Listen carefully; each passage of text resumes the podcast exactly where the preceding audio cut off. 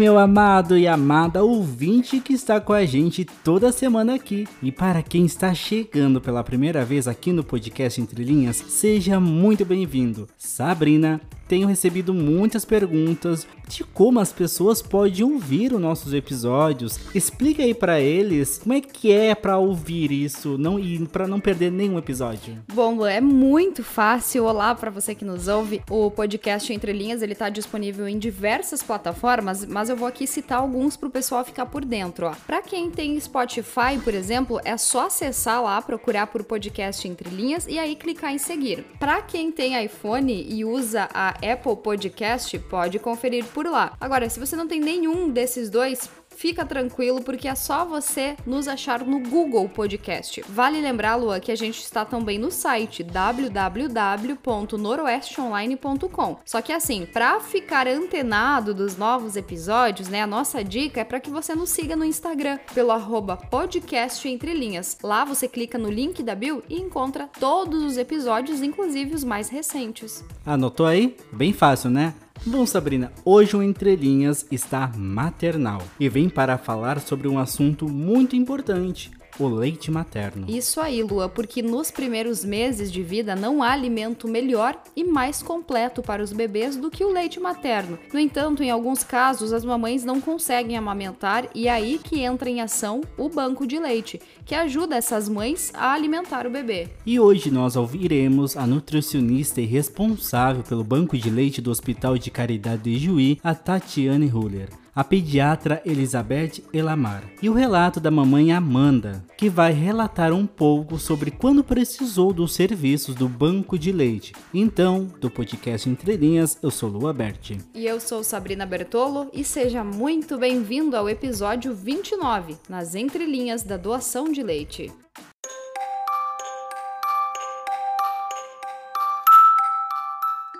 A amamentação é fundamental para o crescimento saudável das crianças e traz diversos benefícios à saúde do bebê e da mamãe. O leite materno tem todos os nutrientes necessários, previne doenças, aumenta a imunidade e fortalece os laços afetivos entre a mãe e o filho. E a mãe também se beneficia, pois as chances de ter um câncer de mama também diminui. E para falar mais sobre a importância da amamentação, convidamos a médica pediatra Elizabeth Elamar. O leite materno é o alimento ideal para a criança durante todo o primeiro ano de vida, principalmente durante os seis primeiros meses de vida, como o único alimento para a criança. Devemos amamentar até o segundo ano de vida sem o, melhor, o menor problema para a mãe e o filho. Até o sexto mês, exclusivamente o leite materno.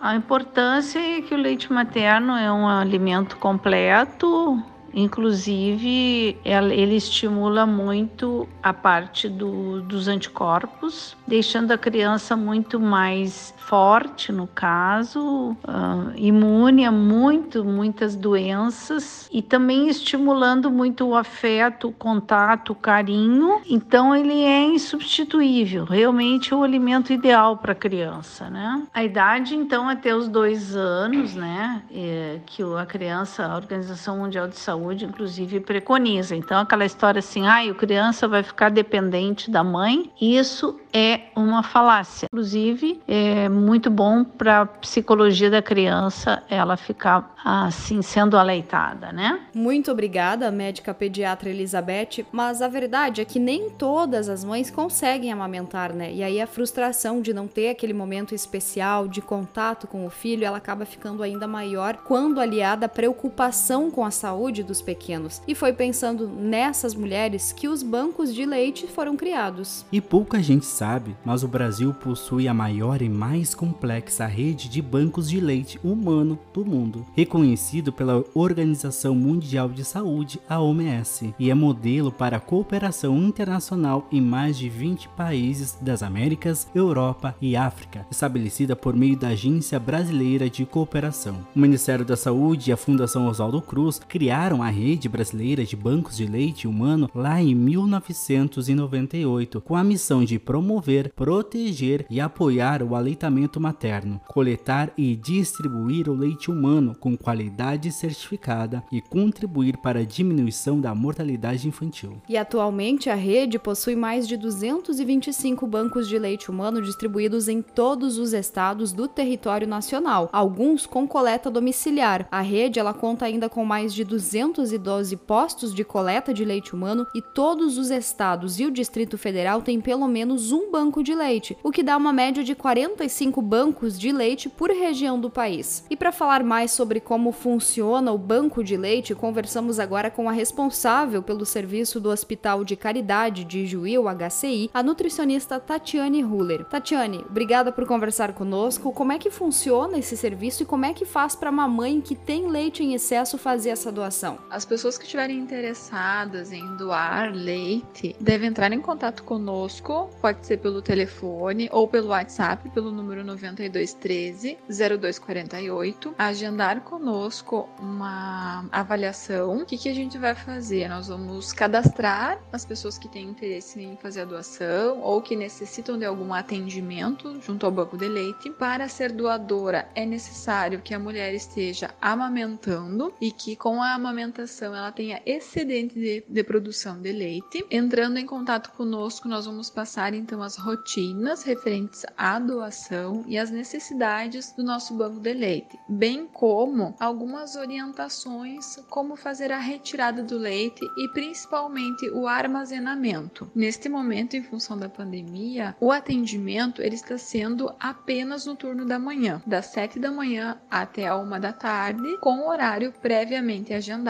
No cadastro desta doadora, nós vamos precisar também algumas informações referentes aos dados do bebê, ao parto, às vacinas. Então, quem estiver nos ouvindo agora pode também já separar a sua carteirinha de gestante. Nela contém todas as informações que nós vamos solicitar pra, para as mulheres. Todo o volume de leite doado pela mãe vai ser utilizado no banco de leite, independentemente de quantidade. Nós vamos fazer um processo de pasteurização desse leite, nós vamos fazer uma homogeneização dessa, dessa produção dessa mãe. Ela vai ser subdividida em volumes menores para atender os nossos prematuros da UTI neonatal. Para conhecimento assim da população, um bebê que inicia com leite humano pasteurizado aqui do banco de leite, normalmente utiliza cerca de 2 ml de 3 em 3 horas. O que significa isso? Que qualquer volume para nós é muito importante. Desde o início, a gente tenta oferecer para esses bebês um leite já pasteurizado, com controle de qualidade, independentemente do volume. Muito obrigada à responsável pelo banco de leite da HCI, a Tatiane, pela contribuição. A doação do leite materno é muito importante e cada ml é suficiente para nutrir um recém-nascido a cada refeição, dependendo do peso. Lembre-se, o pote não precisa estar cheio para doar e fazer a diferença. E para mostrar na prática como esse gesto de doar e também receber a doação do leite materno, é que a gente conversa com a mamãe Amanda, que após algumas dificuldades no parto precisou do serviço do banco de leite. Bom, Amanda, obrigada por nos contar a sua história. Conte pra gente como é que você precisou, por que que você precisou desse serviço. Minha gestação foi uma gestação bem tranquila. Nunca precisei de, além do pré-natal normal, nunca precisei de medicação para nada. Comia normal, não tinha enjoo peso sempre bem acima do, do que era esperado, assim, do, do eu engordar. Engordei 23 quilos durante toda a gestação. As únicas complicações que eu tive foi com 37 semanas que eu tive uma infecção urinária e daí eu fui consultar. Era exame de rotina, só por isso que eu constatei a infecção e daí eu tomei medicação. E na semana de ganhar, minha pressão começou a oscilar, que eu acho que foi quando começou ela ter o problema que ela teve quando nasceu. Então eu internei na sexta-feira daquela semana que ela nasceu e fiquei em repouso porque eu ainda até então estava trabalhando. E daí foi quando ela foi uh, pro berçário que ela ficou na sonda que ela não pode mamar que eu comecei a usar do banco de leite e da ajuda das meninas para estimular o seio e fazer o esgotamento, né, para poder estimular também e para poder aliviar, né. Eu sempre tive bastante leite durante todo o meu processo de amamentação com ela. Ela mamou até dois anos e meio. Sempre tive bastante. Então, enquanto ela ficou mamando, eu tinha muito medo que eu não ia ter. Então, na verdade, o banco de leite ele foi um estímulo para mim, uma ajuda, né? Uma, uma força, na verdade. E depois que eu consegui também tirar para deixar para ela, depois quando ela já podia um pouco, pelo menos ali naquela primeira semana, porque ela só pôde mamar quando ela tava com 12 dias. Antes disso, ela não pôde mamar. E assim, o meu estímulo de mamãe foi o banco de leite, então, que foi o que me ajudou ali a não ficar com o leite empedrado, que a gente diz, e, e seguir tendo, né? Tendo o estímulo de estar tá produzindo leite no dia a dia. Muito importante para para a sociedade, para as mamães que têm essa possibilidade, que podem, que têm bastante leite, fazer essa doação, porque a gente, como é mãe, eu fui doadora e a minha filha ficou internada na UTI. Ela precisou de leite, então, claro, eu poderia dar, tirar o meu e dar para ela, mas assim como eu tirei e poderia dar para ela, poderia ser que eu não pudesse. Então, super importante para as mães que possam e que têm leite para doar, que doem, porque tem, assim como a minha ficou internada e precisou, tem muitas outras crianças que ficam e às vezes as mamães não têm como doar porque não tem esse leite sobrando no peito. Muito obrigado à mamãe Amanda pelo seu depoimento ao podcast Entre Linhas. Bom, Sabrina, o mês de agosto foi inteirinho para falar sobre a doação do leite materno. Porém, esse gesto de amor não pode ser apenas lembrado nessa época, e sim todos os dias. E para trazer mais informações para você, listarei alguns mitos e verdades sobre essa prática de doar leite materno. Vamos lá, Sabrina, eu vou fazer as perguntas e você me traz a resposta, tá certo. tá bem? Sabrina, existe leite fraco? Mito, Lua. Não existe leite fraco. Até uma mãe com desnutrição leve ou moderada é capaz de produzir um bom leite. Todos têm a mesma constituição. O que acontece é que o leite materno é mais ralo que o leite de vaca. Sabrina, criança que nasceu prematura, aquela que nasceu antes do tempo e com baixo peso, que é menos de 2,5 kg, não deve mamar no peito? Outro mito, Lua. Estes bebês podem ter dificuldades de sugar no início, mas são os que mais precisam da proteção do leite materno. Conforme eles crescem, sugam com maior facilidade. Se o bebê tiver dificuldade de sugar, aí sim, retire o leite, coloque em um recipiente limpo e ofereça com colher na xícara de café ou num copinho. Será que a mulher que estiver amamentando pode ingerir bebidas ácidas como suco de laranja ou limão? Verdade, os alimentos ácidos não talham o leite. Não é necessário tomar mais leite da vaca para produzir mais leite, né? Recomenda-se que a mãe beba bastante água todos os dias. Café, chá preto e refrigerante em grande quantidade podem provocar cólicas no bebê. O leite materno pode ser congelado? Verdade, Lua. Na geladeira, o leite materno deve ser armazenado até 12 horas. No freezer, pode durar até 15 dias. Cerveja preta, canjica, água inglesa e outros alimentos aumentam a produção do leite? Mito. É verdade que a cerveja aumenta a quantidade de leite por ser líquido, assim como a água e o suco. Mas bebidas alcoólicas não, não devem devem ser ingeridas, né? Pois o álcool passa rapidamente para o leite e pode ser muito prejudicial ao bebê. Existe uma posição ideal para amamentar? Mito, Lua. Na verdade, a melhor posição é aquela mais confortável, tanto para a mãe quanto para o bebê. Muito que bem. Bom, chegamos ao final de mais um episódio, ah, Sabrina. Lua, eu nunca gosto hum. dessa parte.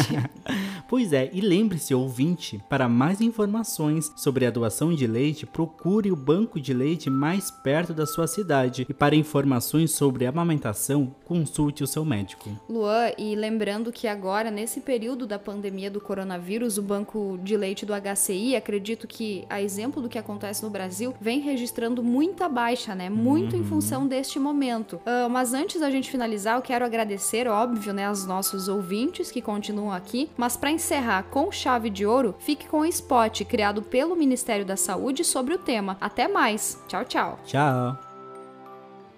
Quem tem um filho internado, esperando por uma doação de leite materno, não vê a hora de levar seu bebê para casa e ficar ainda mais pertinho Por isso, informe-se no banco de leite humano mais próximo sobre a maneira mais segura de doar, mesmo durante a pandemia, e faça sua doação. Nessa corrente pela vida, cada gota faz a diferença. Saiba mais em saúde.gov.br barra doação de leite ou ligue 136.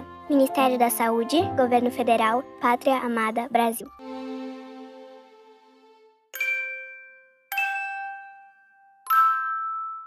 Lembrando que nós estamos no Instagram, no arroba podcast Entre Linhas. E eu estou no arroba Sabertolo. E eu na arroba LuaBSS. Lembrando que estamos disponíveis no Spotify, no Google Podcast e na Apple Podcast. Ah, e também estamos disponíveis no site noroesteonline.com. Voltamos na próxima semana com muitas histórias e informações para você. Até lá! Tchau!